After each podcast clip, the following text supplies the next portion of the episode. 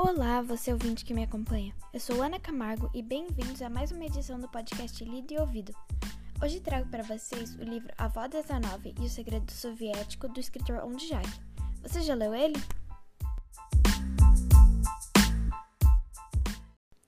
Dalu de Almeida, autor do livro A Avó 19 e o Segredo Soviético, também é conhecido pelo nome Ondjak, como assina seus trabalhos.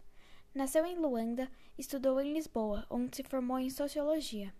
A obra foi finalista de vários prêmios, como o Prêmio São Paulo de Literatura, Prêmio Portugal Telecom, Prêmio FNLIJ e o Prêmio Jabuti, ganhando os dois últimos que são muito importantes para a literatura brasileira.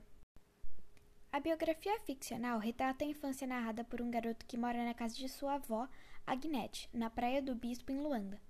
Ele e seus amigos ouvem rumores que vão explodir as casas do bairro para finalizarem a construção de um imenso mausoléu para o presidente Agostinho Neto, que acabara de morrer.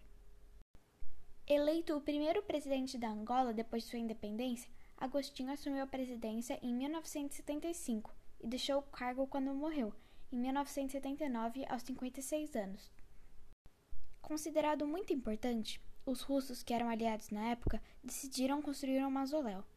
As crianças da Praia do Bispo fazem de tudo para deter a construção, mesmo que envolva situações para lá de arriscadas na tentativa de salvar o bairro em que eles moram e adoram tanto. Será que as crianças do Bispo se deram bem? O livro A Avó 19 e o Segredo do Soviético traz a realidade do povo na época, apesar de ser ficcional. Angola era um país recém-libertado de Portugal e as condições econômicas e sociais não favoreciam o povo. Sempre havia falta de água no posto, onde o vendedor de gasolina frequentemente arrumava para limpar, mas no momento de abrir a torneira não saía nada. Ou o caso de Madalena, que sempre colocava pedra na fila do pão e, se não chegasse a tempo, tinha que esquentar o pão do dia anterior, mas somente por cinco minutos, pois o gás era caro. Na obra de Onde Jacques, também vemos o grande impacto das obras de revitalização nos bairros ao redor do mausoléu, afetando os moradores do região, principalmente os mais pobres, como é o caso do narrador e seus amigos.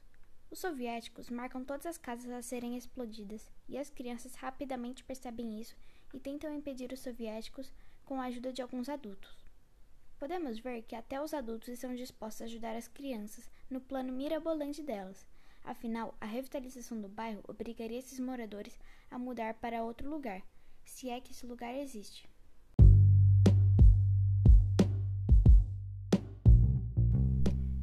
Podcast de hoje vai ficando por aqui.